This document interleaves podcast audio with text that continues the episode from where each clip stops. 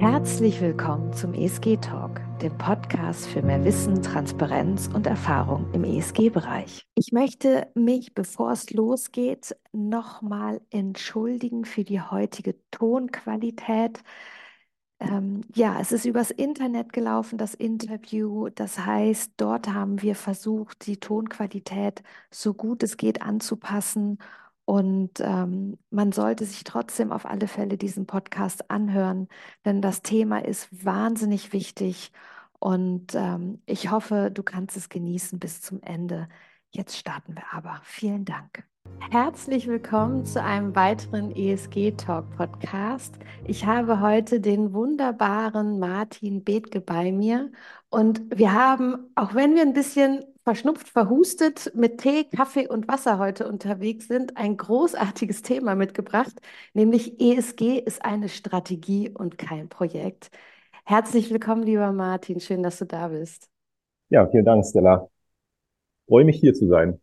Auch ja, mit legierter Stimme ein wenig und äh, genau. du hattest glaube ich, Tee dabei. Ich habe Kaffee und Wasser dabei. Die äh, Halstabletten liegen hier quasi um die Ecke. Ähm, aber das werden wir schon wunderbar machen heute. Ist ein bisschen ja, aufregend ja. mit der Stimme jetzt. Ja, genau. Also davon gehe ich auch aus. Meine Stimme, also ich ist noch, ich, ich bin etwas nasal noch unterwegs, aber ja. mein Gott, das ist halt eben so. Wir haben ja. Januar jetzt, wo wir es aufnehmen und ähm, Perfekt, das passt. In unserem Vorgespräch sind wir eigentlich schon gleich ins Thema eingestiegen und haben dann mehr oder weniger äh, unterbrochen, um auf Aufnahme zu drücken. Denn das ist das, was du mir gesagt hast, was deine größte Herausforderung ist, ESG, Strategie und kein Projekt. Doch bevor wir dort einsteigen, würde ich mich wahnsinnig freuen, wenn du äh, dich unseren ZuhörerInnen einfach mal vorstellen würdest. Ja, mache ich gerne. Vielen Dank. Ähm, ich bin ähm, Unternehmensberater aktuell, kümmere mich hauptsächlich um Unternehmensstrategien, ähm, Organisationsentwicklung und ähm, Führungskultur bei einer Boutique-Beratung in Hamburg. Ähm, das ist aber nicht mein, mein äh, Berufswunsch jemals gewesen, ehrlich gesagt. Ähm, ich bin von Hause aus eigentlich Geisteswissenschaftler. Ich habe okay. ähm, mal Englischgeschichte und Philosophie studiert, ähm, da Staatsexamen, Magister und dann äh, promoviert in amerikanischer Außenpolitik und dann quasi 15, 16 Jahre hauptsächlich in Medienkonzernen verbracht. Ähm, von Westermann über Ravensburger, äh, Webble Media House bis hin später zum ähm, WWF, der natürlich dann kein Medienhaus mehr war, sondern ähm, eine NGO und dort habe ich quasi das Thema Nachhaltigkeit, nachhaltiges Wirtschaften ähm, geleitet, ähm, weil ich für die Transformation von Unternehmen zuständig war, also die ganzen Unternehmenskooperationen des WWFs und habe mit großen Unternehmen wie Procter Gamble, Coca-Cola, Bayersdorf, Edeka etc. zusammengearbeitet und das Thema für mich eigentlich noch mal ein bisschen mehr entdeckt ähm, und auch versucht, ähm, mit Unternehmen oder auch mit, mit, mit Vorständen, mit ähm, Geschäftsführern darüber zu sprechen, wie können wir eigentlich das Thema nachhaltiges Wirtschaften und Nachhaltigkeit oder ESG im Allgemeinen generell viel stärker in der Wirtschaft verankern. Ich habe einfach mhm. diese beiden Pole miteinander verbunden für mich und ähm, das mache ich jetzt hauptsächlich in der Unternehmensberatung oder aber äh, in, in Podcasts, wo ich versuche, für das Thema zu inspirieren ähm, oder Keynotes oder Büchern oder ähnlichem. Also das ist so das, was mich ja. im Augenblick umtreibt. Ja, toll. Vielen Dank. Du bist ja ähm, auch bei den KMUs, also mit deutschen Mhm. Mittelstand unterwegs. Und, mm, und ich kann mir vorstellen, dass das Thema ESG auch einige ähm, auf dem falschen Fuß, Fuß erwischt hat ähm, weil sie denken, es ist jetzt ein Mehraufwand und was brauchen wir und was bringt mir das und ich äh, kämpfe schon mit meinem Umsatz, ich kämpfe mit der nächsten Kreditlinie, ich kämpfe mit den Kunden, die zum Wettbewerb gehen und ich bin auch noch dabei, strategisch mich neu aufzurichten, da, auszurichten, damit ich langfristig überlebe. Hm, was siehst du da eigentlich im, auf der, auf der Kundenseite, wenn du mit, mit, mit denen ins erste Gespräch kommst? Ist es eher Eigeninitiative oder ist es ähm, die Verpflichtung ähm, auf Seiten der Regulation, dass sie sich jetzt mit dem Thema auseinandersetzen müssen? Es ist ehrlich gesagt beides. Ähm, ich wünsche mir natürlich immer auf der anderen Seite jemanden zu haben, der, der das richtige Mindset hat, der das mhm. Thema Nachhaltigkeit oder nachhaltiges Wirtschaften, äh, ESG, alles was damit zusammenhängt, für sich entdeckt hat und verstanden hat dass das etwas ist, was ihn in Zukunft nicht mehr verlassen wird, was er auch irgendwie in seine Strategie, in sein Unternehmen, in die Organisation überführen muss. das ist der Wunsch, den ich immer habe, wenn ich in, in Unternehmen hineingehe. Ähm, wir begegnen aber auch natürlich ähm, Geschäftsführer, Vorstände, C-Level, die dann gerne mal sagen, wir müssen dieses Projekt mal umsetzen mit der Nachhaltigkeit. Wir brauchen da was. Die Kunden fragen nach, die Investoren fragen nach, ähm, und wir, selbst unsere Mitarbeiter fragen nach. Können wir da ein Projekt machen? Mhm. Das ist, das ist tatsächlich etwas, was einem im, im Mittelstand immer noch begegnet, auch manchmal natürlich in DAX-Konzernen, na, aber DAX-Konzernen eigentlich nicht. Aber bei Mittelständlern ist das schon ähm, ausgeprägt. Ähm, und häufig ist es einfach wirklich eine, eine Unsicherheit, die daraus entspricht. Ne? Die Frage, was, was müssen wir an Regulatorik jetzt erfüllen? Nehmen wir einfach mal CSRD ähm, als Richtlinie, die jetzt auf viele Unternehmen zukommt. Ähm, da kann man von Pflicht bis Kür ja alles machen. Man kann einfach die Regulatorik erfüllen oder man kann auch sagen, nee, ich habe das Thema verstanden und überarbeite jetzt auch mal mein Geschäftsmodell. Ja, und in ja. dieser Bandbreite bewegt es sich eigentlich. Ähm, und das ist, finde ich, immer noch bei, bei jedem Unternehmen fast eine Überraschung, es ist eine Wundertüte, wenn man da hinkommt. Ja. Was begegnet Was, mir? Mhm. Was glaubst du, warum, mhm. warum ist die Wahrnehmung ähm, vieler Geschäftsführer oder Vorstände auf der Projektebene? Also warum ist denen nicht klar, ähm, hier bedarf es einen Strategiewandel, also eine komplette Anpassung ähm, des Wirtschaftens? Ich glaube, vielen ist einfach noch nicht klar, wie gravierend diese Veränderung einfach sein wird. Hm. Wir hatten im Vorgespräch ja kurz darüber gesprochen, dass ähm, häufig auch die Frage aufgeworfen wird, wie viel Klimaschutz, wie viel Nachhaltigkeit können wir uns eigentlich leisten? Genau. Meine Antwort darauf ist immer, es darf so teuer werden, wie es will, weil am Ende des Tages Wirtschaften findet in einer in einem Raum statt, in einem Ökosystem. Ähm, ohne das, wenn das nicht funktioniert oder stabil ist, wird es keine Wirtschaft mehr geben an der Stelle, wenn man es jetzt ein bisschen polarisieren, schwarz-weiß sagen will. Ähm, ja, ja.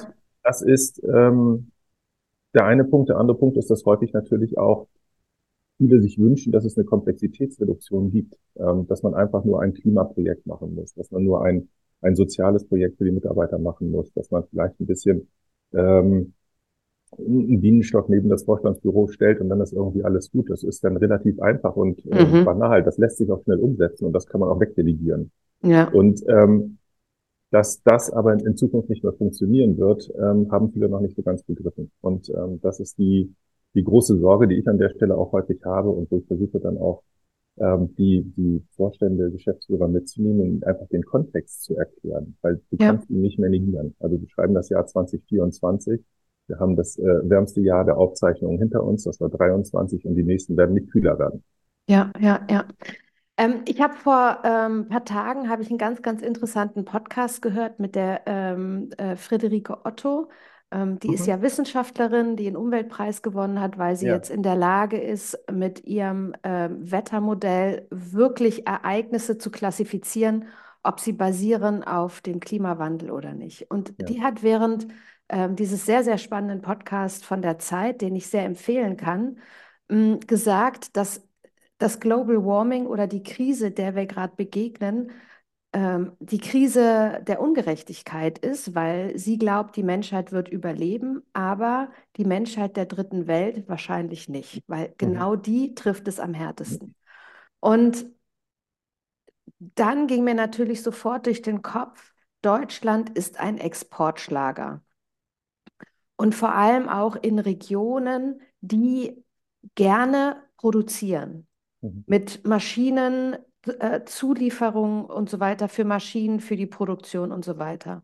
Und die Produktion gegebenenfalls in Ländern ist, in asiatischen Ländern, die stark vom Klimawandel ähm, betroffen sein werden. Mhm. Und dass dann auf einmal Kosten entstehen, weil die Produktion, weil der Kunde wegfällt, weil vielleicht eine ausgelagerte Produktion ähm, zurückgeholt werden muss und so mhm. weiter und so fort. Das heißt, das sind ja auch Zeitfaktoren, ähm, das sind Unsicherheiten, ähm, die heute strategisch einkalkuliert werden müssen. Ja, also mhm. den Preis ähm, diese, ich finde, ich komme ja, ich, ich, ich, ich komme ja aus der Finanzbranche, ich war viele ja. Jahre Aktienanalystin und so weiter und so fort. Und eine Unternehmensbewertung, klassischer Ansatz, ist ja eine Discounted Cashflow-Analyse. Und im Endeffekt die Bewertung der Zukunft brauchen wir das auch im ESG-Bereich, ja. dass die Zukunft äh, mit dem Klimawandel einen Wert bekommt, der so teuer ist, dass man heute überlegen muss,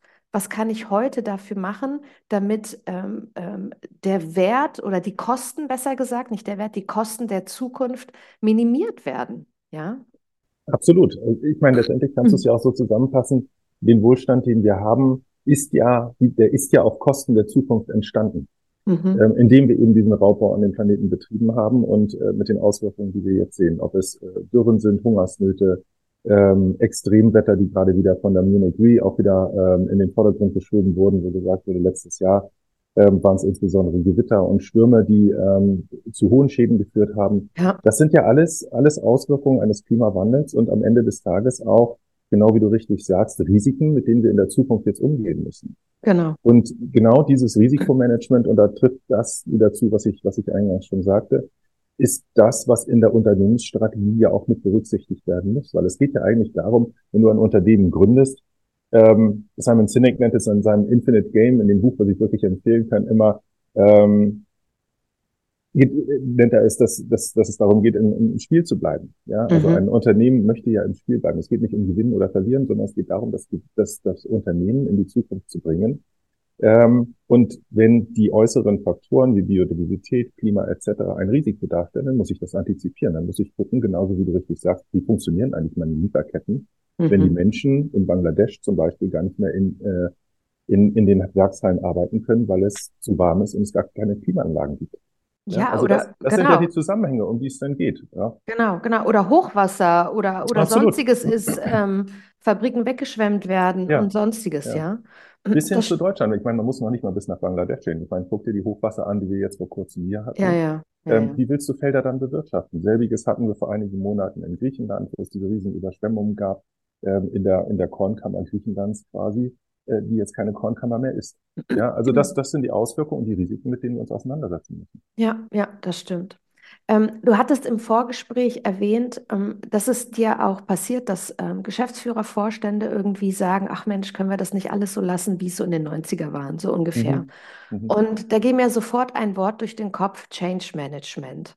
Wie, ja. weit, wie weit siehst du denn ähm, das Thema ESG mit dem Thema Change Management? Also wie weit müssen ähm, Vorstände, Geschäftsführer und Innen natürlich ähm, Mitarbeiter, wie müssen alle darauf vorbereitet werden, dass es jetzt ein, dass jetzt ein, ein Wechsel auch erfolgt, ja, ein, ein, Wechsel in der Denke mit ähm, gegebenenfalls erstmal Einbußen, aber langfristig ähm, ist es ja gewinnorientierend. Ja, absolut. Es geht ja, es geht ja um die Sicherstellung der Profitabilität mhm. des Unternehmens in der Zukunft. Mhm. Und ähm, ich glaube, die, die Vergleiche, die man da immer ziehen kann, ähm, sind relativ banal. Ähm, denn jedes Unternehmen wurde irgendwann mal gegründet. Da hat jemand einen Kredit aufgenommen, hatte eine Idee, hat investiert, ähm, weil er sich davon versprach, mittel- bis langfristig einen Profit zu erzielen. Und mhm. genauso ist es eben auch mit ESG. Es erfordert an dieser Stelle im Augenblick ein größeres Investment, mhm. damit wir mittel- bis langfristig jedes Unternehmen eben auch zukunftsfähig gestalten können und profitabel sind. Und mhm. das ist genau das Mindset, was es eigentlich auch braucht. Es ist, deshalb ist es eben kein Projekt, sondern es ist ESG ähm, ist here to stay, muss man sozusagen. Das ist mhm. genauso wie das Thema Digitalität. Also du kannst ja auch kein Digitalisierungsprojekt mal jetzt eben anschieben und sagen, na, dann sind wir fertig. Das ähm, stimmt. Das, das stimmt. wird nicht funktionieren. Ja, also Digitalisierung und Nachhaltigkeit kann man da fast auf einer Ebene sehen. Wird ja mhm. häufig auch zusammen als Twin Transformation bezeichnet, weil wenn mhm. du nicht digitalisiert hast, dann wird es mit Nachhaltigkeit schon mal ein bisschen schwierig. Mhm. Ähm, aber das ist genau das Mindset, was es am Ende des Tages braucht und eben auch genau dieses, dieses Unternehmertum. Lass uns mhm. doch mal ESG nicht als, als Problem verstehen oder als Risiko, ja, aber auch als Chance am Ende des mhm. Tages, an, ähm, wie man, an der man sich abarbeiten kann, wo man auch überlegen kann, wie gehen wir denn eigentlich damit um? Was machen wir denn in, in verschiedenen Szenarien in, in, in unserem Unternehmen, wenn die Lieferkette nicht mehr so funktioniert, wie du es vorhin beschrieben hast? Ähm, weil in bestimmten Regionen Überschwemmungen sind, es heiß ist, die Menschen dort nicht mehr arbeiten oder leben können. Was machen wir denn dann? Das mhm. ist doch genau das, worüber wir reden müssen. Ja, Und, ja. Ähm, deshalb ESG ist essentiell für jedes Unternehmen. Ja. Ähm, so, lass uns jetzt mal hypothetisch ähm, ähm, ein, ein mittelständisches Unternehmen in, in Deutschland betreten. Was sind, gibt es so, sagen wir mal, die drei Top-Themen, die immer wieder aufkommen, ähm, mit denen du ähm, auch ESG oder welche sind die ersten drei Top-Themen im ESG-Bereich, die sich die Unternehmen angucken müssen? Also wo wir fast so eine Standardisierung auch haben. Also ich würde mal vermuten, Nummer eins ist wahrscheinlich CO2-Ausstoß. Absolut.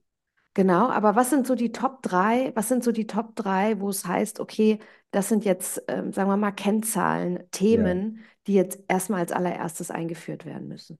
Es ist ähm, immer natürlich CO2-Emissionen. Ähm, das zweite ist in der Regel ähm, Energie, Energieverbrauch, Mhm. ähm, Ökostrom etc. Und dann natürlich Ressourcenverbrauch bis hin zum nächsten Thema ähm, Wasser. Ein, ein ganz großes Thema, was im Augenblick, glaube ich, bei, bei vielen Unternehmen auf der Agenda steht. Und das Thema, was ich mir eigentlich wünschen würde, was auf der Agenda stehen sollte, wäre Biodiversität. Okay, Ähm, ja. weil das ist ein Faktor, der ähm, von vielen noch komplett unterschätzt wird, wo es aber auch nicht viele Metriken gibt, mit denen man arbeiten kann im Augenblick, also die Ja. Auswirkungen der Unternehmen auf Biodiversität. Ähm, aber das sind so die, die, ich würde sagen, vier Themen, die hauptsächlich im Fokus stehen im Augenblick. Mhm, mhm. Vielleicht kannst du noch kurz erläutern das Thema Biodiversität und Unternehmertum. Wo Ja, siehst du da den Zusammenhang, den wichtigen Zusammenhang? na, der wichtige Zusammenhang ist halt, äh, wenn, wenn wir jetzt das Beispiel von vorhin nehmen, ähm, wenn du Bananenplantagen ähm, irgendwo auf dieser Welt hast und auf einmal die klimatischen äh, Bedingungen sich verändern bis hin zu dem Einsatz von Pestiziden und du hast ähm, quasi Agrarwüsten, mit denen du es zu tun hast, dann wird Mhm, am Ende des Tages durch die Zerstörung des Ökosystems dein wirtschaftliches ähm, Engagement an der Stelle irgendwann endlich sein. Denn vor kurzem war ich auf einem, einem Summit, ähm, ich weiß nicht, ob du da auch warst, bei dem Enkelkrieg Summit von Haniel, mhm, ähm, wo auch ähm, Andreas Ritter da war, der mhm, Sport einfach mal erzählte, wie die Lieferkette irgendwie zu Kakao eigentlich aussieht und welche Herausforderungen die äh, Umstellung, äh, die klimatischen Umstellungen ähm, für die Kakaopflanzen bedeuten. Eigentlich. Und da genau, siehst du genau. ganz schnell, wie Lieferketten zusammenbrechen können aufgrund der Veränderungen, die wir haben, bis hin zu ähm, ähm, Obstbauern im alten Land in Deutschland, die auf einmal ähm, keine Bienen mehr haben, ähm, Mhm, die die Blüten bestäuben. Ja, da sind Ökosystemdienstleistungen, die wir immer als gegeben hinnehmen, sind auf mhm. einmal nicht mehr da. Und wir brauchen sie essentiell zum Wirtschaften. Ja, Was ja, machen wir ja, denn? Wie bestäuben wir dann plötzlich Bäume? Und es gibt ja schon Regionen in China, wo genau. Menschen quasi mit dem Pinsel auf der Leiter auf den Baum raufklettern und versuchen, diese Blüten zu bestäuben. Ja, Ähm, ja. das wird wirtschaftlich nicht wirklich im großen Maßstab funktionieren. Und ich glaube, da muss man kein, äh, kein, kein Wissenschaftler sein, um zu wissen, was das für die Produkte auch am Ende des Tages bedeutet. Ja, ja, ja. Naja, aber jetzt stelle ich mir vor, so ein klassischer Maschinenbauer aus dem Mittelstand sagt ja, äh, was habe ich denn mit der Banane zu tun? Also ich glaube, was denen vielleicht auch fehlt, ist genau diese Brücke zu verstehen, auch wenn mein Geschäftsmodell mit, ähm, mit, mit Ackerbau oder mit Pflanzen nichts zu tun hat, sondern meine Mhm. Ressource ist, ähm, äh, sind andere Rohstoffe die ich verarbeite, ähm, verschiedene Metalle und so weiter und so Mhm. fort. Und ich brauche Maschinen, wo ich irgendwelche Bleche presse oder äh, sonstiges zusammenstanze. Ähm, ich glaube, äh, die große Frage ist, wie kriegt man einen Unternehmer und eine Unternehmerin aus, aus so einer Denke in die Ja, Divers in die, in die Diversität, ja, also ja, und die Biodiversität, die wir brauchen. ja. Also ehrlich gesagt, ganz klassisch gehen, gehen wir da immer so vor, dass wir uns erst einmal mit ähm, den Unternehmen in einem Workshop meistens einfach einmal angucken, was hat das Unternehmen eigentlich für einen Impact.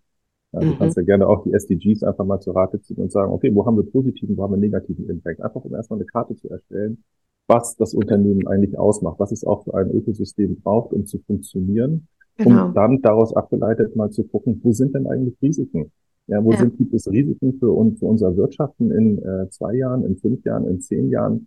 Äh, und jetzt nehmen wir mal geopolitische Verwerfungen, ähm, nehmen wir mal außen vor, die kann es natürlich auch immer geben.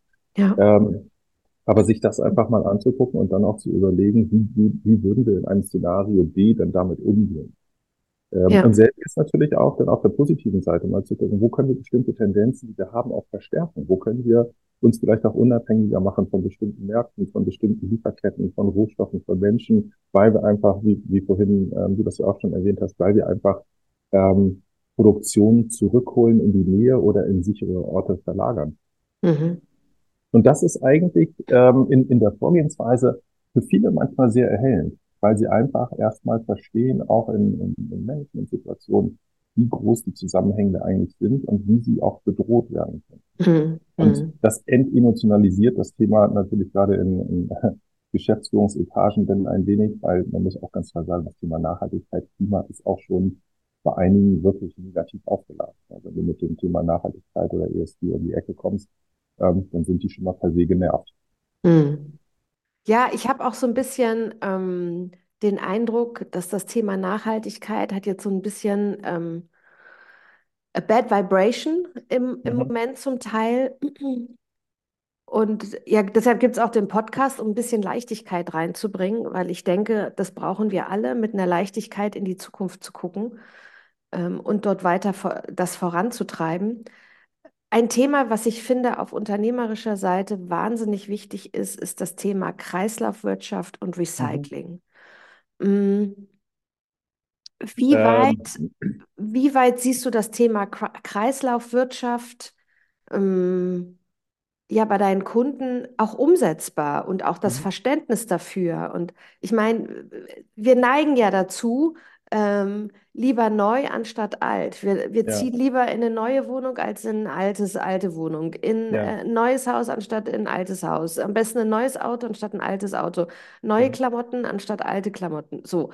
Ähm, und ich glaube, diesen, diesen, diesen, diesen, diesen Geschmack, den das hat, so, das, so alt abgetragen, ähm, das, das, müssen wir, das, das müssen wir verändern, dann das so aus alt wird neu, ja, für uns wertvoll neu. Ja. Hm, kannst du da uns einen Einblick geben in das Thema Kreislaufwirtschaft? Ja, absolut. Ähm, wir hatten das Thema Kreislaufwirtschaft insbesondere beim WWF, als ich dort war, ganz ja. stark in den Fokus geschoben. Wir haben auch ein Projekt entwickelt, Modell Deutschland hieß das. Ähm, wie können wir eigentlich Kreislaufwirtschaft viel stärker in den in das Wirtschaften integrieren, auch in die äh, Abläufe und Geschäftsmodelle der einzelnen Unternehmen. Weil ja. ein Punkt ganz essentiell ist an der Stelle. Was machst du denn eigentlich, wenn du die Rohstoffe, die du bisher immer für Neuproduktion bekommen hast, zu einem vernünftigen Preis, wenn du die entweder nicht mehr kriegst oder ja. der Preis so groß ist, dass eigentlich dein Geschäftsmodell nicht mehr aufgeht? Ja.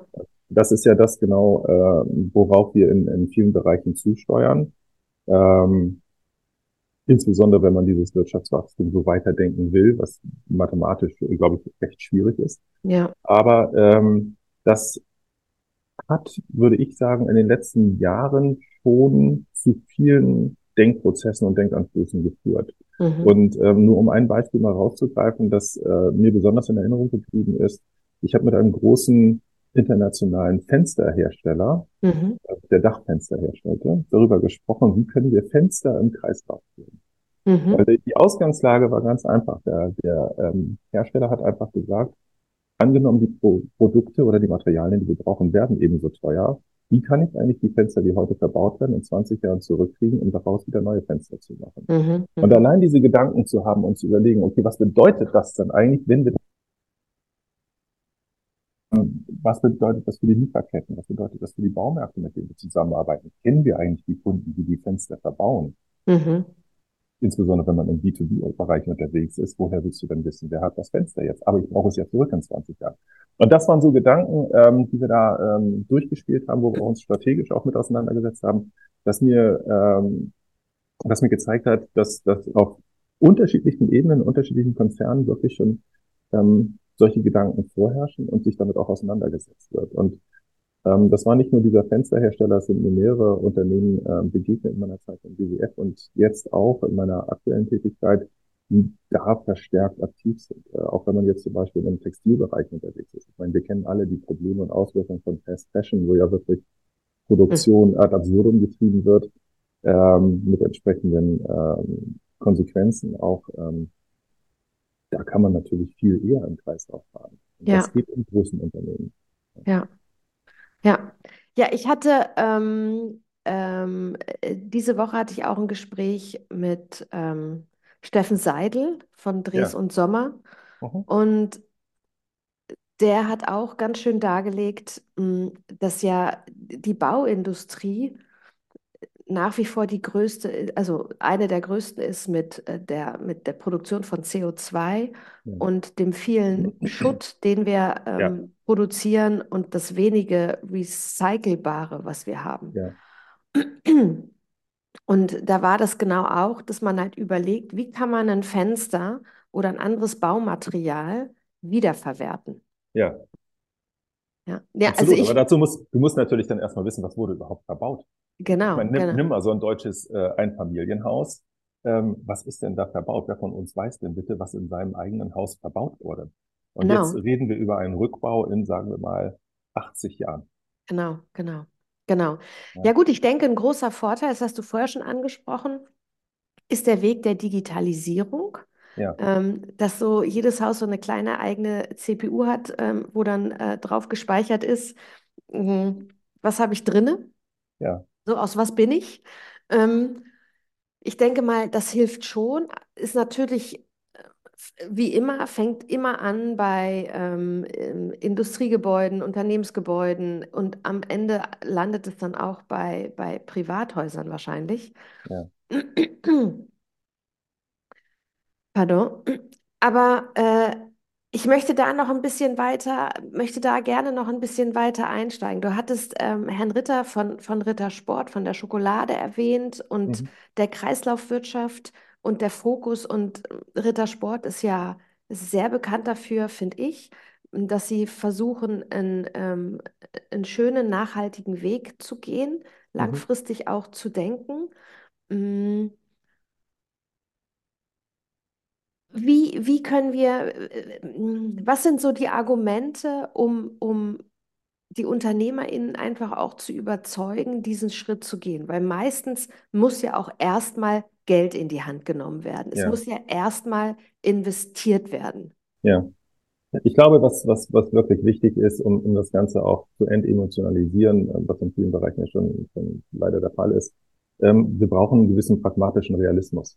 Mhm. ähm, um dieses Thema ähm, anzugehen, um diese Veränderung auch zu bewirken und genauso wie du richtig sagst und worüber wir ja schon gesprochen haben, auch das Geld erstmal in die Hand zu nehmen, weil es einfach eine Investition in die Zukunft des Unternehmens ist. Das ist eine große, eine große Transformationsphase, die wir jetzt vor uns haben, einfach weil wir erkannt haben, dass so, wie wir es bisher betrieben haben, ähm, unsere Wirtschaft nicht weitergeht. Man, Mhm, man, mhm. die meisten Unternehmer, mit denen ich spreche, ähm, kann man relativ leicht davon überzeugen, wenn man ihnen mal erklärt, ähm, wie das mit dem Earth Overshoot Day eigentlich aussieht. Wenn man im Mai schon irgendwie alles verbraucht hat, was man für ein Jahr zur Verfügung hat, dann ist das ein wenig schwierig.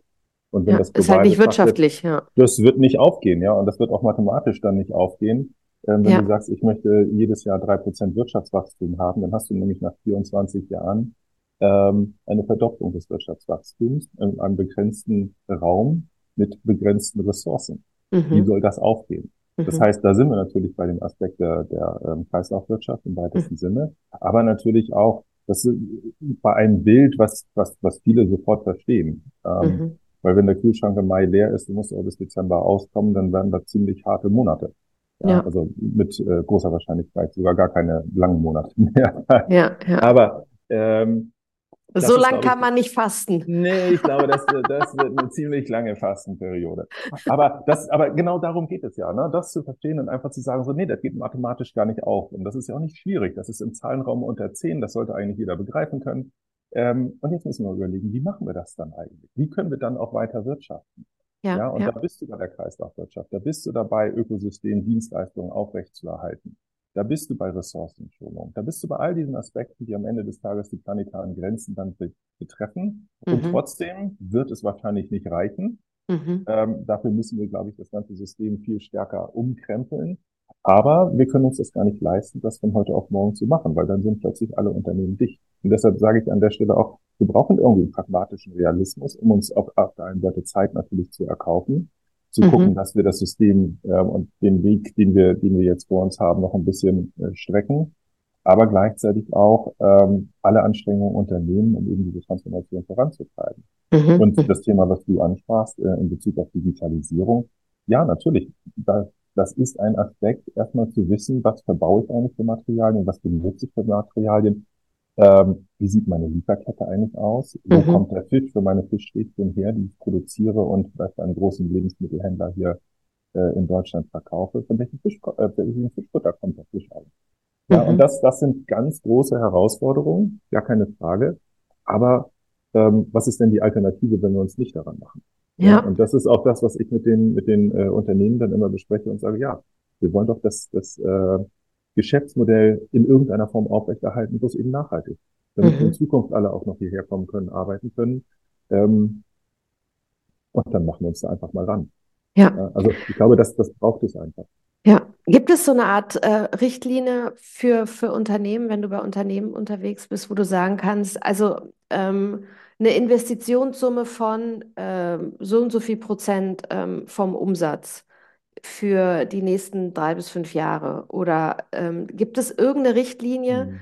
Ähm, ich denke, jedes Unternehmen ist unterschiedlich, aber grundsätzlich so eine ja. Richtlinie, um Transparenz zu schaffen im Unternehmen, weil ich kann mir vorstellen, dass ähm, das Unternehmen zum Teil schon mehr macht, als es tatsächlich weiß. Mhm. Ähm, dass es vielleicht auch gute Ansätze gibt von Seiten der Mitarbeiter, die noch bisher nicht transparent sind, äh, die ja. man nicht kennt. Mhm. Gibt es da irgendeine Orientierung, gerade jetzt für einen Unternehmer, der uns zuhört, der dann sagt, ja, okay, ich weiß, das Thema ist auf meiner Agenda, äh, ich müsste eigentlich was machen und ich bin sogar von meinem Banker angesprochen worden, ob ja. ich nicht mein Portfolio jetzt mal nachhaltig anlegen will, ja? ja. So, also das Thema ist in aller Munde. Ähm, ich weiß, ich eigentlich äh, habe ich tausend andere Themen. Es ist nicht auf der Prio 1, 2, 3, sondern eher mhm. auf Prio 10. Mhm kann man, kann man da mehr oder weniger äh, eine Orientierung geben, was, was jetzt auf einen zukommt? Ich glaube, pauschal kann man, kann man keine Zahl da nennen. Dafür sind die Unternehmen alle viel zu äh, einzigartig äh, und haben zu individuelle Geschäftsmodelle, als mhm. dass ich da jetzt irgendeine Zahl nennen würde. Was was aber wirklich ähm, ein Ansatz immer ist, und äh, wir sprachen ja vorhin schon einmal über die SDGs, sich einmal anzugucken, was sind eigentlich die positiven und negativen Auswirkungen meines unternehmerischen Handelns. Mhm. Und anhand dieser Erkenntnis dann Transformationspfade festzulegen und zu überlegen, was darf es mich eigentlich kosten? Ähm, oder wie viel kann ich mir auch leisten? Mhm, und mhm. ähm, zum Beispiel das Thema CO2-Emissionen, über das wir schon sprachen. Es gibt Unternehmen, ähm, die radikal ihre CO2-Emissionen gesenkt haben und dadurch nicht ihre Profitabilität eingebüßt haben. Mhm, ähm, mhm. ja, bei Haniel gibt es da einige Beispiele im Portfolio, zum, äh, die, die ich kenne, mit denen ich mich äh, im Augenblick gerade auseinandersetze und versuche da vielleicht was zu abstrahieren und zu sagen, wie kann man da vorgehen. Mhm. Ähm, aber es gibt auch andere Unternehmen, die in diesem Bereich vorangehen und ähm, wirklich sich daran testen, einfach gucken, wie können wir was verändern und es muss nicht immer negative Auswirkungen auf die Profitabilität haben, im Gegenteil. Mhm. Ja, und auch das, was du gesagt hast, äh, im Prinzip geht das ja in den Bereich Transparenz, einfach erstmal zu gucken, was machen eigentlich meine Mitarbeiter schon, was machen wir überhaupt schon alles. Genau. Auch das ist ja häufig gar nicht bekannt. Also je größer das Unternehmen, wie verzweigter, dezentraler es aufgestellt ist, umso weniger weiß man häufig. Ähm, und äh, das hängt natürlich dann auch wieder mit, mit Datensystemen häufig zusammen, weil man gar nicht mhm. die Daten hat. Ja. Das sieht man ja im Augenblick auch bei dem Thema CO2-Bilanzierung ähm, oder CSRD-Richtlinien, dass viele Unternehmen echt strugglen, die Daten erstmal zusammenzukriegen. Wie viele Autos haben wir eigentlich im Fuhrpark? Ja, ja. dann sollte man ja einfach denken, da guckt man jetzt in den Computer rein und dann weiß das jeder, aber das stimmt gar nicht. Das Wahnsinn. weiß nicht so richtig. Ja, das ist unfassbar. Und da sitzt du und denkst, was, was machen wir denn jetzt? Und wenn dann auch noch die Geschäftsführung sagt, wir müssen so ein, äh, so ein, so ein Klimaprojekt jetzt mal machen, aber Digitalisierung, nee, wir haben Excel. Ja, dann, sitzt, dann sitzt du da und denkst so, ja, was machen wir denn jetzt mit Excel? Weil am Ende des Tages Nachhaltigkeit, das sind Datenpunkte. Ja, du musst wissen, wo du stehst, du musst wissen, wo du hin willst und dazwischen, das sind alles Daten. Und die musst du irgendwie tracken können. Und das wirst du nicht mit der Excel-Tabelle schaffen. Also sorry to say an dieser Stelle, falls uns irgendjemand gerade zuhört und sagt, ich möchte es mit Excel machen, äh, Spoiler Alert, das geht nicht. Ja, ja, ja. Also ich denke mal, Excel ist bestimmt ein guter Anfang, aber es ist nicht äh. langfristig, äh, nee. Hm. Ja, auf gar keinen, auf gar keinen Fall. Das sehe ich, das sehe ich ganz genauso. Ja, da, äh, aber letztendlich, das ist, ist ja, es fängt ja mit der Erkenntnis an. Und wenn ich erkannt habe, ich will dort was verändern, dann muss ich halt natürlich auch meine Toollandschaft mir angucken, muss mir überlegen, wie kann ich das abbilden, wie kann ich äh, die Transformationspfade, die ich vor mir habe, äh, monitoren, wie kann ich das tracken mhm. ähm, und welche Mitarbeiter setze ich da auch ran. Aber das ist, machen wir uns doch nichts vor, das ist doch einfach ganz normales unternehmerisches Handeln. Ich muss doch ja. mein Unternehmen irgendwie steuern und den Griff haben. Wir haben ja vorhin schon über Risikomanagement gesprochen. Auch das muss ich mir irgendwie vergegenwärtigen.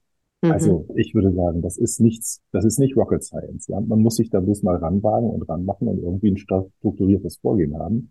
Ja, Und dann ist das machbar. ja, ja, Außer bei der Ölindustrie, da würde ich jetzt mal sagen, da wird es langsam schwierig, äh, ja. wie man da so das Geschäftsmodell retten will, aber schauen wir mal. Ja, das stimmt. Also es gibt ja gewisse Industrien neben der Ölindustrie, ähm, die sehr CO2-intensiv sind und die mit Sicherheit auch eine Herausforderung diesbezüglich haben. Man hat ja langfristig immer gedacht, oder früher hat man oft gedacht, naja, so eine Bank oder so eine Versicherung, ähm, äh, die, die ist ja CO2-frei, ja, aber die finanziert ja oder versichert ja die ganzen CO2-Produzierenden. Also so Genau. richtig CO2-frei ist sie ja dann auch nicht. Ich möchte noch mal kurz zum Regulierer kommen. Habt ihr Mhm. denn, ähm, wenn ihr in die Unternehmen reingeht und äh, ESG-Strategieprojekte habt, Ja. ähm, habt ihr von Seiten der, der Regularien ähm, gutes Material an der Hand, um ähm, mit, mit euren Kunden eins, also wirklich Schritt für Schritt dort durchzugehen und helfen die Regularien auch den Unternehmen äh, bei der Veränderung in Richtung nachhaltigeres Wirtschaften? Ähm, ja, also erstens, ja, wir haben äh, natürlich, ich glaube, es gibt unfassbar viele Regularien, die man mitnehmen kann oder auch äh, Excel-Tabellen, äh, Fragenkataloge, die man in die Unternehmen reintragen kann, anhand derer man sich ähm, vorarbeiten kann. Also ich glaube, da gibt es mehr als genügend Material. Es ist fast die Qual der Wahl, in welcher Form gehen wir jetzt eigentlich vor. Ja, Ähm, und das hängt auch manchmal von den Unternehmen ab, weil es schon ähm, Vorarbeiten häufig gibt. Aber ich glaube, das, das, das ist nicht das Problem. Die Herausforderung ist am Ende des Tages dann das zu clustern und zu überlegen, wie können wir da jetzt wirklich, ähm, was können wir uns leisten, was können wir uns nicht leisten, was wollen wir eigentlich auch machen. Und ähm, das ist wirklich unternehmensspezifisch, würde ich jetzt einfach mal sagen. mhm, mhm. Hm, Jetzt habe ich den zweiten Teil deiner Frage vergessen. Das war der erste Teil. Ähm, ja, also im Prinzip die, die Regular, also im Endeffekt die Ja. Regularien, wie weit die euch helfen in der, in, Ah, in, genau. in der Umsetzung, ja? Ja. In, in der Umsetzung, ähm, also du legst mit den Regularien an, äh, die meisten Unternehmen wollen ja auch regel- regelkonform sein. Das ist ja das, Mhm. das große Bestreben im Augenblick. Ähm, das ist ein weiter Weg, ähm, der systematisch und sehr strukturiert angegangen werden kann. Und der Vorteil dieser Regularien, das ich den Unternehmen auch immer klar zu machen, ist, dass sie natürlich dann auch so das, das, das, das Plain Level, den Plain Level herstellen für das Wirtschaften, weil alle nach den gleichen Regeln sich richten müssen. Und innerhalb dieser Regeln kann eben auch äh, Innovation dann entstehen. Und ähm, es ist faszinierend. Ich sprach neulich mit ähm, Jonas Friedhardt von, von der Schott AG über das Thema, wie kriegen wir Nachhaltigkeit auch bei der Schott AG. Jetzt muss man wissen, Glas ist natürlich jetzt hoch Ja. energieintensiv. Wie kriegen wir das dort rein und ähm, in die Produktionsprozesse, in die Geschäftsabläufe? Und siehe da, auch deutsche Ingenieur- Ingenieure sind an der Stelle wirklich faszinierend. Ähm, weil erst hieß es, wir brauchen da ungefähr ein Jahr für und äh, irgendwann meldete sich da ein Kollege, so wurde es mir zumindest geschildert, der sagte, ich mache das bis Samstag fertig. Ja, und da merkst du dann plötzlich, wie auf einmal, ähm, dadurch, dass es Leitplanken gibt, dadurch, dass Regularien da sind, Menschen angeregt werden, innerhalb dieser Leitplanken auch zu innovieren, Innovationen voranzutreiben. Und siehe da, es geht auch. Und das ist Mhm. auch die Wichtigkeit dieser Regularien. Und deshalb rede ich häufig auch mit den Unternehmen über eben, wenn es jetzt äh, zum Beispiel CSRD ist, wollt ihr nur die Kür oder wollt ihr auch, äh, wollt ihr nur die Pflicht oder wollt ihr auch die Kür? Weil die, die Pflicht ist einfach, wir erfüllen diesen Katalog. Das kann man alles machen. Aber Mhm. zur Kür zu kommen, bedeutet dann am Ende des Tages auch das eigene Geschäftsmodell zu hinterfragen, zu überdenken und vielleicht einen Schritt weiter zu gehen, um Ja, wieder vor diese Kurve zu kommen, um das Unternehmertum auch wieder in das Unternehmen reinzubringen und nicht einfach nur irgendwas abzuarbeiten. Ja, wie ja, langweilig ja. muss das sein, nur eine Regularien abzuarbeiten? Lass uns doch da mitarbeiten und gucken, wie können wir sie für uns nutzen? Das ist doch der Ansatz, den es braucht. Genau. Naja, vor allem, ähm, ich denke, hi- hier könnte auch immer noch der Wettbewerber ähm, Motivator sein. Absolut. Denn wenn der Wettbewerber ähm, schon lange bei der Kür ist, bin ich vielleicht auch anders motiviert, ähm, mit den Regularien ähm, umzugehen oder wie Ja, weit, wie viel ähm, Einsatz ich investiere, um ähm, die Strategie anzupassen. Ich glaube, was, was gerade im Thema Change Management ein großes Thema ist, mh, was den Menschen umtreibt, auch im privaten Handeln, sind zwei Themen. Nummer eins Umsetzung, Nummer zwei Disziplin.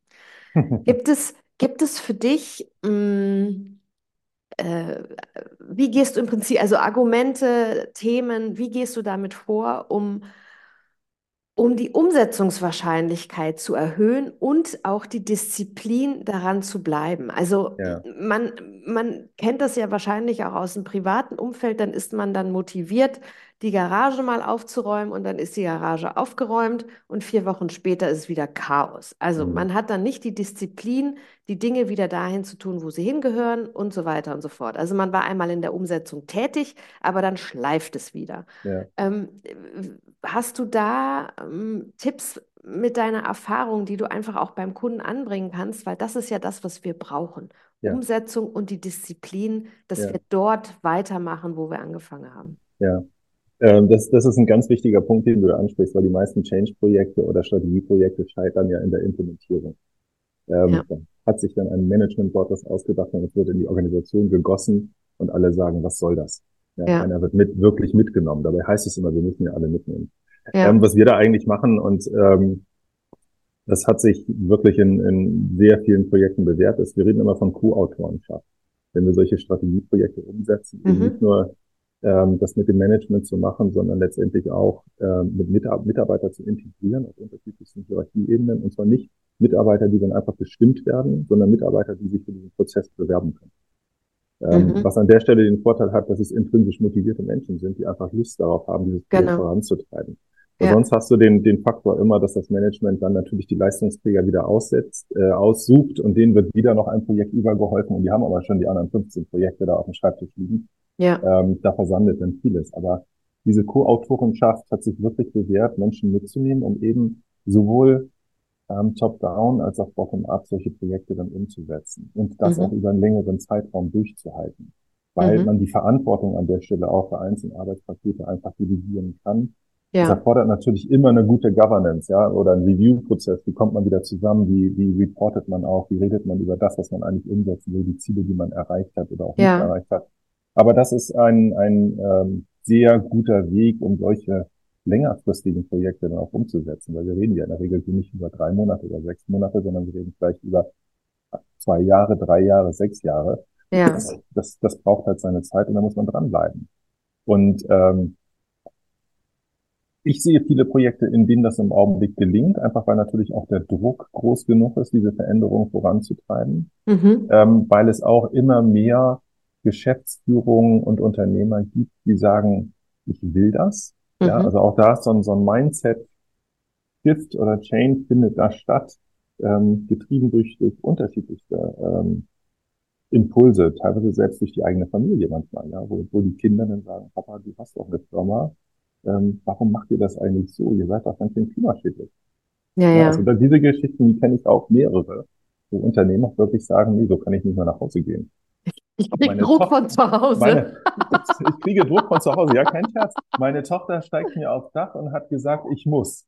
Ja. Und das ist, das ist total faszinierend. Da hast du gestandene CEOs, die haben keine Ahnung, äh, 1000, 5000 Mitarbeiter. Und wer macht den Druck? Nein, es ist nicht der Betriebsrat oder die Belegschaft, es ist die Tochter, die 16-jährige Tochter zu Hause, die sagt, wir müssen in der Kantine was verändern. Und das ist Schön. faszinierend. Und da merkst du so, dass Auch das Geschäftsführer sind Papas. diese, ja, aber das, das ist es doch. Wir reden ja immer von der Wirtschaft. Aber ganz ehrlich, wir sind doch die Wirtschaft. Ja, ja, Wir genau. arbeiten doch alle in einem Unternehmen. Wir sind die Ja, ja, Gesellschaft, wir sind die Wirtschaft. Ähm, und so gesehen fängt die Veränderung doch auch mit uns an. Und, genau. äh, und das finde ich ist so, so entscheidend an der Stelle, weil wir können ja jede Entscheidung treffen, wie wir sie wollen, aber einfach mal drüber nachzudenken, ob wir sie vielleicht noch nachhaltiger treffen können. Genau, und auch die. Konsequenz. Genau, Absolut. die Konsequenz unserer. Entscheidung, ja.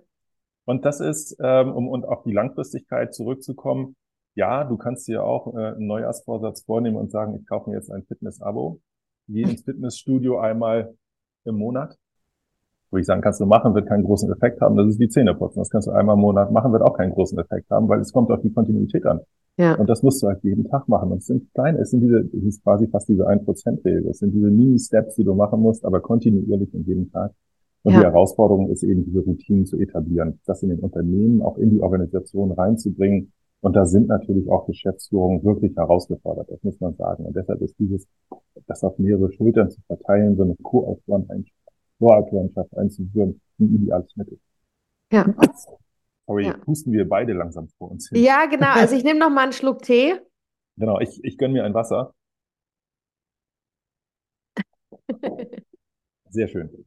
Ja, wir Ja, haben beide das festgestellt, wir ja, haben beide, ich will, ich will noch mal ganz kurz äh, zu unserer Hüstelei was sagen. Wir haben nämlich beide festgestellt, also ich hatte Covid, du, du auch, hast gesagt, ich ne? auch, genau. Ja, Ja. genau. Das Aber es, erklärt unseren Zustand, aber ich finde, geistig sind wir voll auf der Höhe noch.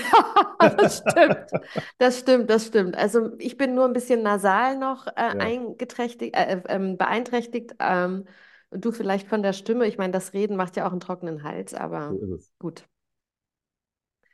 Ähm, was mich, was mich noch interessiert, war das Thema Disziplin. Mhm. Mm, Hast du vielleicht äh, auch ein paar Tipps, wie man die Disziplin an der Sache dran zu bleiben? Du hast jetzt gesagt, kleine Schritte und so weiter Ja. und so fort. Ähm, vielleicht Routinen auch im Alltag zu äh, etablieren. Wie kann man das auf Unternehmen übertragen, dass Mhm. Disziplin bleibt? Vor allem ist es ja auch so, ein Unternehmen ist ja ein, ein lebendes Etwas.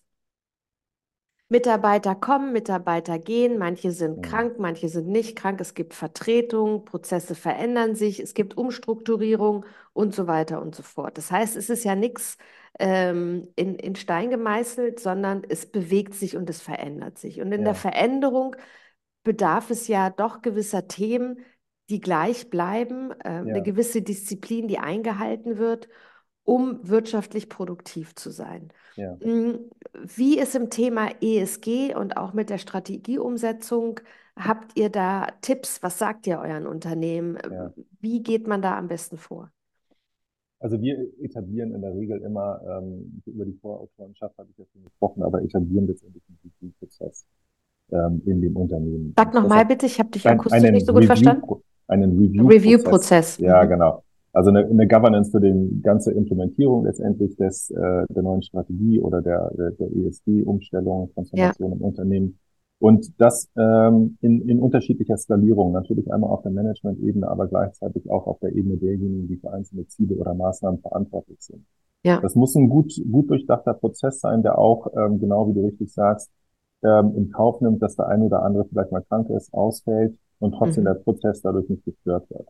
Genau, Ähm, okay. und ähm, das gelingt in der Regel eigentlich ganz gut. Also weil die Unternehmen, ähm, die ein, ein ähm, großes Interesse daran haben und Menschen, die intrinsisch auch motiviert sind, bestimmte Themen voranzutreiben, da habe ich bisher, ich würde sagen, in den letzten Jahren keine großen Schwierigkeiten gesehen, wo diese Prozesse nicht funktioniert haben. Ja, ja, Das ja. Einzige, was immer mal wieder natürlich vorkommt, ist, dass Ziele nicht erreicht werden. Ja, Mhm. dass man sich viel mehr vorgenommen hat, als man eigentlich erreicht hat, wo ich dann auch immer sage, naja, wenn ihr 80 Prozent erreicht habt, dann waren das zumindest ambitionierte Ziele, die ihr habt. Wenn ihr alles zu 100 Prozent erreicht, dann würde ich sagen, könnte man da noch eine Schippe drauflegen. Ja, und das, das ist halt so diesen, diesen gesunden Realismus und Pragmatismus, den es dann auch braucht, und den es auch braucht in der Zusammensetzung der, der unterschiedlichen Teams, die so einen Prozess dann auch vorantreiben im Unternehmen. Ja, ja, ja. Ähm, und da kann man natürlich auch überlegen, es kommt halt auch vor, dass bestimmte Leute manchmal eben aus dem Prozess ausscheiden, aber neue reinkommen. Ja, ja, Es muss aber von oben gesteuert werden am Ende des Tages. Ja, ja, jemand muss da wirklich den Hut aufhaben und das auch als, als seinen Prozess oder seine Veränderung im Unternehmen begreifen. ja, Das kann ein CEO am Ende des Tages nicht wegdelegieren, ja, sondern dafür muss er stehen. ja, ja. Das stimmt, das stimmt, das Ja, stimmt. Mm. Die Vorbildfunktion ähm, auf der Geschäftsebene ist ja eine, eine sehr, sehr, sehr große. Also man ja, kann ähm, nicht Wasser predigen und Wein trinken. Das, das kennen wir ja, das wissen wir auch alle. Mm. Wie ist deine, ähm, ähm, wie ist deine Wahrnehmung bezugnehmend Kostenersparnis? Also gibt es dann im Vorstand oder in der Geschäftsführung die Motivation zu sagen, okay, was bringt mir ESG? Wie viel Geld mhm, spare ich? mhm, Äh, wie, wie viel Marge mache ich, wenn ich mhm, jetzt äh, das implementiere in, im nächsten Jahr und im übernächsten Jahr? mhm, Ähm, gibt es da auch eine Vorgehensweise, die, die so vorwiegend getrieben ist, so nach dem Motto, ähm, so, jetzt erklären Sie mir mal, Sie wollen, dass ich eine ESG-Strategie mache, wunderbar, aber was spare ich denn jetzt? Also ich denke mal, es wird ja nach wie vor auch bei dem Thema wirtschaftlich gedacht, was ja auch in Mhm. Ordnung ist. Mhm. Mm, Denn langfristig ist es eine, ein wirtschaftliches Thema. Ob ich überlebe oder nicht. Aber wie kann man ähm, mit, mit so einer klaren Herangehensweise umgehen, um Mhm. einfach auch die Sensibilisierung für das Thema zu verbessern? Äh, Ja, die, die Frage kenne ich auch natürlich. Ähm, Was, was spare ich denn? Ähm, Und meine Antwort darauf ist immer, sie sparen sich die Insolvenz. Ja, Sehr gut. ähm, weil sie bleiben am Ende des Tages einfach im Geschäft. Und das, da, darum geht es doch eigentlich. Also wir müssen an der Stelle einfach den Gedanken mal ein bisschen umdrehen. Ähm, Sie können sich Mhm. natürlich auch zu Tode sparen. Und ich meine, wir haben das ja auch im politischen, gerade das Thema Schuldenbremse, äh, nur um das mal kurz zu erwähnen. Ähm, wie will ich dann die Zukunft gestalten, wenn ich nicht bereit bin, äh, in die Zukunft zu investieren? Ja, ja, sondern das nur aus dem Bestand finanzieren will. Das kann man alles machen, ähm, das führt aber nicht zu dem gewünschten Erfolg und dem, was man sich eigentlich vorstellt. Ja. Und deshalb würde ich da an der Stelle einfach diese Kostendiskussion ähm, auf eine andere Ebene heben, weil es geht darum, im Geschäft zu bleiben. Und wie Mhm. viel ist Ihnen das wert? Das ist doch die Frage, über die wir reden müssen. Und wenn Ja. man sich das dann in den Kontext packt in Bezug auf, wo stehen eigentlich meine Wettbewerber, was tun die eigentlich, um im Spiel zu bleiben oder vor mir zu sein? Und wo Mhm. möchte ich mich dort einreihen? Das sind die Mhm. Diskussionen, die wir führen müssen. Mhm. Ja, und da würde ich diese Kostendiskussion erstmal an die Seite stellen, ähm, weil wenn man an der Stelle spart, dann ist man wirklich vielleicht irgendwann nicht mehr im Geschäft und dann hat man natürlich ganz viel gespart, aber man hat auch keinen Job mehr und kein Unternehmen. Genau. Also man spart sich dann mehr oder weniger ins Aus. Kaputt. Genau. Ja, ja. Das war ein, ein fantastisches Schlusswort. Ich würde aber gern dich noch gar nicht gehen lassen wollen, ähm, denn ich habe noch drei Fragen, ähm, die die ZuhörerInnen wahrscheinlich kennen, ähm, die öfter mal in unseren ESG-Talk reinhören.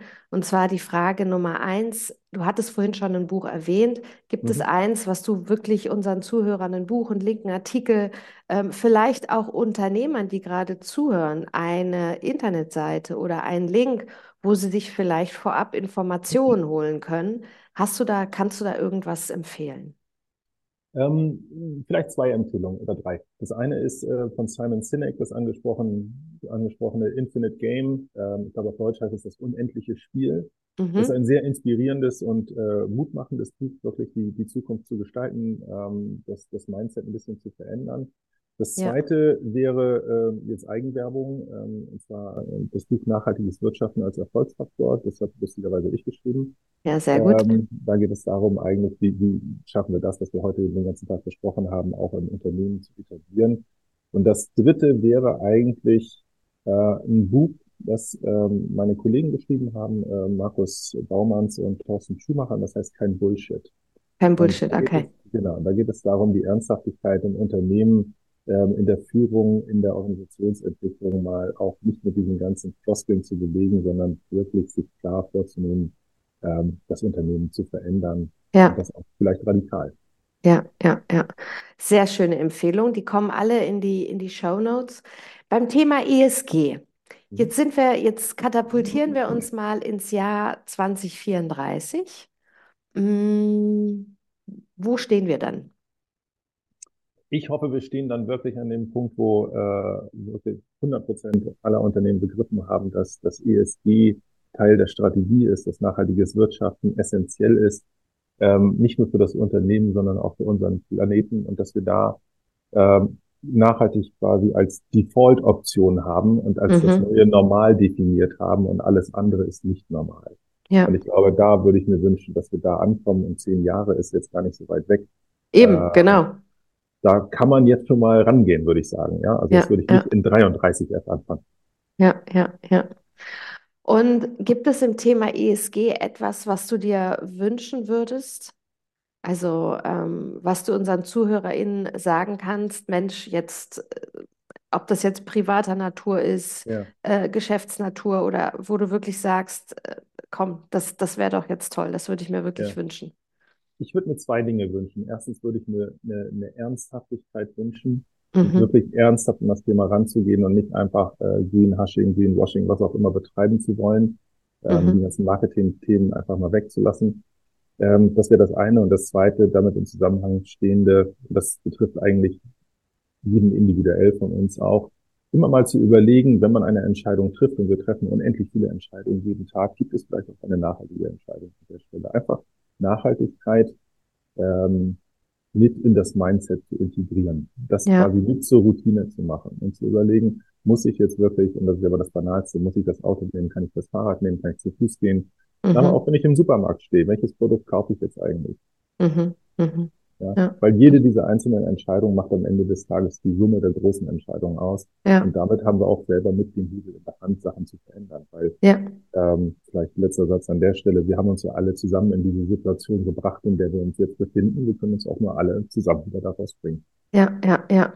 Ja, dazu würde ich auch gern noch sagen, es, es gibt ja auch immer mal wieder Stimmen, die sich dann beschweren, dass sie sagen, ja, wenn jetzt Deutschland auf einmal CO2-neutral ist, das macht ja überhaupt nichts, aber China produziert ja CO2 ohne Ende. Und das ist ein Moment, wo ich gerne daran erinnere, dass China so viel produziert, mhm. weil wir es bestellen. Ähm, ja, also dass unser Verhalten dazu geführt hat, dass China im verlängerten Arm so wahnsinnig viel CO2 produziert. Und das vergessen leider sehr, sehr, sehr viele. Und denen ist oftmals auch gar nicht im eigenen Handeln klar und auch beim Produktekauf gar nicht klar, wie viel CO2 sie gerade einkaufen. Ja, genau. Ja, ja und, sehr, schönes, sehr schöner Vergleich. Ja, und ähm, und ich glaube, dieses Bewusstsein dahingehend, ähm, vielleicht, keine Ahnung, vielleicht schaffen wir es ja auch irgendwann und dann steht auf den Produkten drauf, wie viel CO2 äh, produziert worden sind, bis es ins Regal kam. Ähm, aber ja, also ich möchte gar nicht aufhören, aber äh, die Zeit ist um. Ich habe mich sehr, sehr gefreut, dass du uns Einblicke geschenkt hast in, in deinen Alltag, Martin. Und ich wünsche dir auf alle Fälle gute Besserung. Gleichfalls, Stella. Meine Stimme äh, ist noch da, deine aber ja, auch. Genau, genau, genau. Immer noch ein bisschen nasal bin ich unterwegs, aber es ist okay.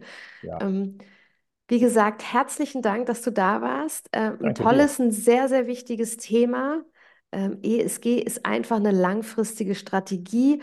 Und ähm, also ich wünsche mir von Herzen, dass wir einfach mal machen. Ja, ja einfach super. mal machen. Und ähm, ja, ich wünsche dir einen ganz, ganz großartigen Tag. Toll, dass du da warst. Vielen Dank. Danke dir. Herzlichen Dank, dass du wieder oder zum ersten Mal beim ESG Talk Podcast warst. Wenn es dir gefallen hat, freuen wir uns über eine 5-Sterne-Bewertung bei Spotify, iTunes oder dem Podcast-Dienst deiner Wahl, damit andere ZuhörerInnen diesen wichtigen Podcast finden. Unsere große Vision ist es, dass ESG-Investitionen für alle selbstverständlich sind. Immer dienstags gibt es eine weitere Podcast-Folge mit spannenden GesprächspartnerInnen und wichtigen Themen, um Wissen und Erfahrungen in der nachhaltigen Geldanlage mit dir zu teilen. Unser Podcast ist für alle, für die nachhaltiges Investieren ein Teil des nachhaltigen Lebens ist. Vielen Dank.